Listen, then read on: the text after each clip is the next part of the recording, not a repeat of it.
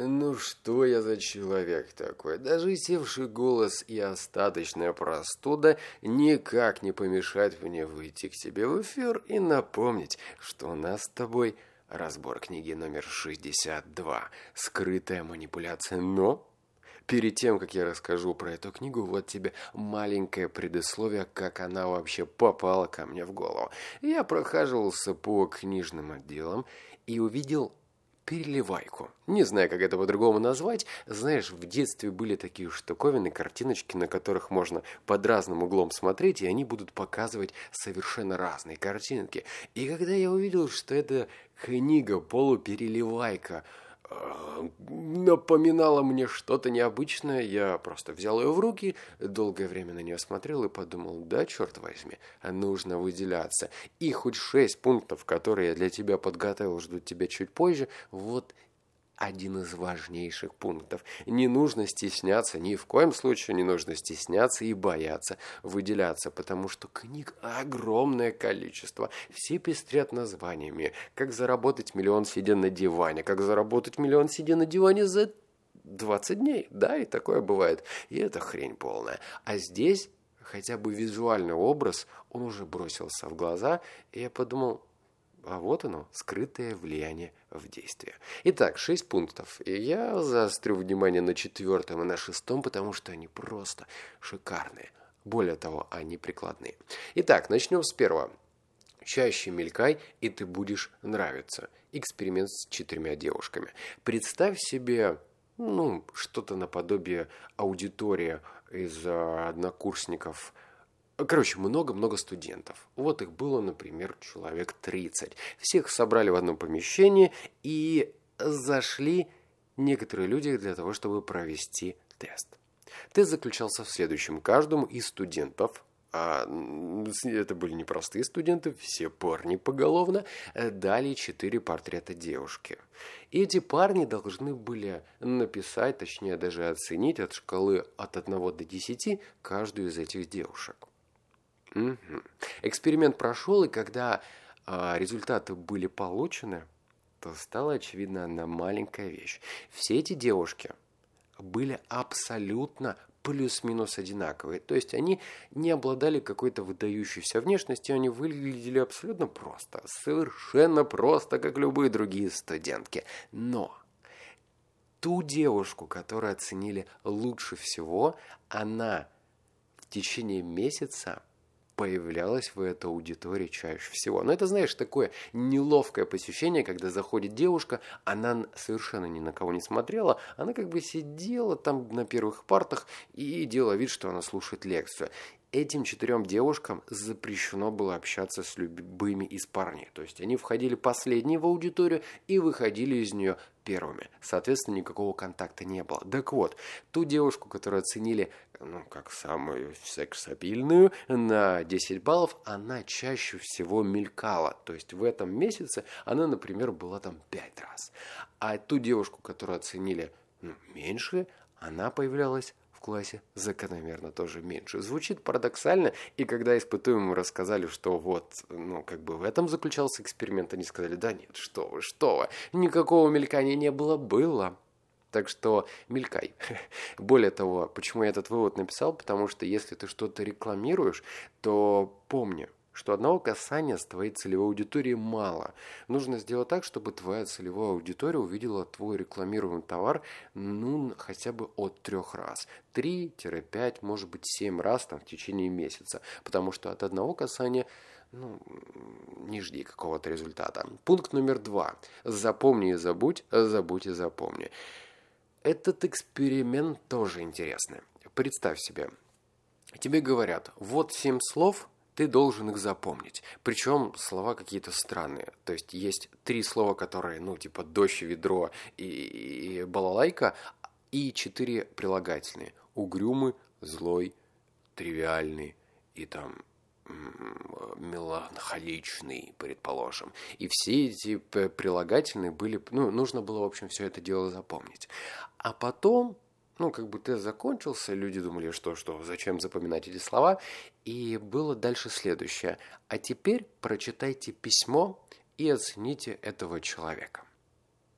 Угу. А оценка у нас прежде всего это в основном прилагательные. И когда они ознакомились с письмом, а там речь была о парне, который что-то бросил учебу, потом отправился в путешествие, потом делал то-то, то-то. В общем, та группа, которым было изначально э, было задание запомнить эти прилагательные в негативной коннотации, описали этого человека – как негативную личность. А те люди, которым не нужно было запоминать по четыре грустных прилагательных, охарактеризовали этого парня как смельчака. Забавно. К чему это? Пункт номер два, он не просто тест ради теста. Это значит, что если ты планируешь провести продуктивный день, то изолируй себя от всей негативной информации. Неважно, работаешь ли ты один на один со своим компьютером или у тебя предстоит какая-то сделка, обязательно – убери из обзора, из вообще из своего окружения каких-нибудь негативных типчиков. Старайся на них не обращать внимания. Так что это очень сильно влияет на наше подсознание. Пункт номер три. Люди, подражавшие своему оппоненту во время переговоров, пять раз чаще заключали успешные сделки. И ты знаешь, речь тут не про НЛП ради НЛП речь тут о другом. Некоторые люди настолько фанатичны какой-то технике, что, например, если ты сидишь с незнакомцем в кофейне, ты скрестил ноги, он скрестил ноги, ты облокотился на, на спинку стула, он облокотился на спинку стула, ты взял чай, хлебнул, он тоже это сделал. И это, черт возьми, прежде всего устрашающе, чем, ну, НЛП. Нет. Мне кажется, что это речь про грань. Ее всегда нужно держать, и ее всегда нужно соблюдать для того, чтобы не перебарщить. Потому что если ты будешь перебарщивать, это будет выглядеть, словно ты какой-то маньяк, который фанатично старается ну, как-то подражать оппоненту. Нет. Речь о другом, что если ты действительно хочешь добавить себе пару баллов и ну, получить более лучшие и приемлемые условия, то постарайся незаметно, иногда, изредка что-то ну, как-то зеркаливать своего оппонента по чуть-чуть. Может быть, с какой-то задержкой. То есть, если он там, ну, не знаю, повернул ногу на ногу, и ты тоже это начинаешь резко делать, э, нет, черт возьми, так делать не нужно. Понемногу, постепенно. И смотри за реакцией. За реакцией можно смотреть, э, если ты смотришь человеку в глаза и обращаешь внимание, что он куда-то резко бросил взгляд на твои ноги, потом резко на тебя, то, скорее всего, это его отпугнуло. Поэтому так делать не нужно. Так что старайся понемножечку погружаться э, в НЛПшечку. Я, кстати, помню, когда делал один из последних обзоров, я сказал, что если какой-нибудь из авторов напишет по НЛП, я ударю себя по лбу. Слышно было? Нет? Ну, еще раз ударил, поверь мне. И все-таки начну искать книги по НЛП. Я это сделаю. Так что пункт номер три. Старайся подражать оппоненту, но делать это не надоедливо. Пункт номер четыре. Вот это мне вот прям вкатил. Эксперимент с созданием хита в вакууме из 48 неизвестных исполнителей. Короче, ну, ох уж эти эксперименты. Представь себе такую ситуацию. Набрали человек 50 абсолютно разных студентов. У каждого из них были совершенно разные предпочтения в плане музыки. Кто-то слушал рэпчик, кто-то рок, кто-то панк-рок, кто-то классику, неважно. В общем, их просто собрали в изоляции друг друга и включали для них для каждого из этих студентов, сколько там получается, 48 неизвестных исполнителей. Фишка была в том, что эти 48 исполнителей были совершенно незнакомы. Это не то, что те, э, не знаю, песенки, которые крутят на радио. Это вообще не про них. Это, это просто супер андеграунд. Это те песни, которые, не знаю, в гаражах исполняют. Даже в клубах не исполняют. И в этом эксперименте была одна маленькая деталь что э, если ты слушаешь какую-то песню, ты должен ее ценить. Ну, там, от одного до трех, дать ей там три звезды, предположим. И следующий человек, который заходил в комнату и слушал песню, он видел, что ты, например, оценил восьмой трек на три звезды. Да? И эта маленькая деталь первого человека проявила себя как снежный ком. Когда ты оцениваешь какой-то... А у тебя включили рандомный хит, тебе включили восьмой, а могли одиннадцатый, могли сорок третий, а могли второй, но тебе включили восьмой, и ты его оценил на три балла. Так вот, эта реакция как снежный ком привела к тому, что те первые треки, которые появлялись в аудитории, их изначально оценивали выше. Обрати внимание даже за своим поведением. Во ВКонтакте или еще в каких-то э, сервисах в плане музыки есть такой раздел, называется ТОП, или, я не знаю, там, хиты.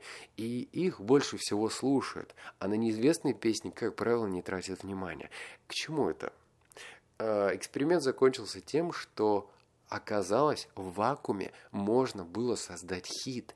Все песни были плюс-минус одинаковые, они не были выдающиеся, они были просто обычные. Их прям подбирали, ну ок, ну ок, ну это тоже нормально. То есть не было какой-то крутизны, они были все одинаковые. А люди проголосовали больше за те песни, которые они слушали изначально. И вывод здесь такой. Например, в моем случае я сделал следующее – я делаю приложение для путешествий, для туризма. И некоторые туристы, да что там, большая аудитория туристов, в Яндексе или в Гугле вбивают там 10 приложений для путешествий. Или там 10 э, а, крутых лайфхаков, что нужно знать в путешествиях. То есть это такие своеобразные топ-чаты, которые позволяют тебе ну, получить самое основное – что можно сделать? Можно обратиться к создателям или там редакторам этого сайта и за какую-то денежку доплатить, чтобы влезть в этот топ-список. Возможно, не на первое место, может быть, за третье. В любом случае, такая ассоциация будет, будет откладываться у потенциального пользователя твоего приложения. Так что если ты что-то продвигаешь, интернет-магазин или э, спортзал или какой-то сервис, неважно, ты можешь всегда, вот, например, у тебя спортзал в Новокузнецке, и э, там, не знаю, и ты просто появляешься в Яндексе и в Гугле как топ три спортзала в Новокузнецке. Поверь мне, некоторые люди ищут э, что-то через топы. Поспрашивай своих друзей и знакомых, обрати внимание, что, увы, массовое влияние влияет на твое решение. Как бы это грустно ни звучало. Пункт номер пять. Как повторение заказа официанта увеличивает на 70% его чаевые. Классный пункт. Речь про то, что представь себе, ну, вас трое. Вы пришли в, офи... Э, в ресторанчик, заказали каждый из блюд, и эксперимент заключался в том, что официант подходил, записывал ваши заказы, а потом уходил. Это была первая реакция. Вторая реакция была примерно такая же, только официант повторял весь этот заказ полностью, ну вот что было именно ему продиктовано. А знаешь, почему он диктовал? И почему на 70% стало больше чаевых? А потому что, когда человек уже назвал свое блюдо, и официант ему повторяет, срабатывает выброс дофамина. Это значит, что ну, ты там заказал, блин, мне сложно говорить там сладкую курочку, я же веган. Но, в общем, если ты что-то заказал вкусненькое, и официант тебе это повторяет, у тебя срабатывает выброс дофамина. И, и ты начинаешь чувствовать себя более счастливым, чем ты был, ну, скажем, несколько секунд назад. И это отражается на чаевых. Поэтому старайся думать и находить такие маленькие детали. А ведь это просто крошечная деталь. А, ну, в финансовом плане она сильно влияет на кошелек. Делай, придумывай. Смотри, что можно сделать такого из маленьких приемчиков, которые продвинут тебя дальше, чем твои конкуренты. И пункт номер шестой – Правильное соотношение узнаваемости и новизны также предопределяет, что станет популярным. Речь здесь шла про музыку и про фильмы, но все-таки как бы и в бизнесе есть такие элементы и музыки, и фильмов. Но, в общем, это вкусовщина своеобразная. Так вот, по большей степени хитами становятся те песни, которые нам чем-то, чем-то знакомы, но в каком-то новом формате обработки. То есть должен присутствовать элемент новизны, потому что старье тоже ну, немножечко надоедает, и хочется что-то новенькое, свежее послушать. Но при этом старые знакомые биточки, старые знакомые мелодии в совокупности вместе с новизной делают популярный хит. То же самое и с фильмами. Почему, черт возьми, вот недавно Рэмбо, я не знаю, какой там, Рэмбо 4 вышел на экранах. Почему снимают ремейки? Почему сейчас а, вышла, опять же, информация, что будут снимать «Матрицу 4»? Потому что будет новизна, ну, потому что и спецэффекты новые, и, в принципе, кинематограф э, далеко продвинулся. Но, опять же, та же самая знакомая «Матрица». То есть, вот они, два маленьких элемента. То же самое и с бизнесом. Старайся находить формулу, соединяя что-то уже знакомое и с элементом новизны. Даже, узнаешь, у маркетологов и э, рекламщиков были такие вот разные э, высокопарные речи по поводу того, что ну что там, деревом занимаются динозавры, или там, ну, в общем, были такие своеобразные классические ниши, в которых люди с 90-х просто, ну, в свое время так, я занимаюсь лесом, дядька такой сидит, да, а я занимаюсь бетоном. И, и у них в плане маркетинга и вообще там рекламы было просто ноль. Я не знаю, даже сейчас, возможно, у некоторых компаний э, того века можно увидеть на сайтах там, ну, просто жуть, жуть. И маркетологи этим пользовались. Так что старайся находить и использовать новизну и старенькие, но такие привычные, запоминающиеся вещи. Ладно, я надеюсь, что я своим гнусавым голосом тебя не усыпел. Услышимся с тобой в следующем разборе номер 63. Ну а сейчас обнял, поцеловал, заплакал. Пока-пока.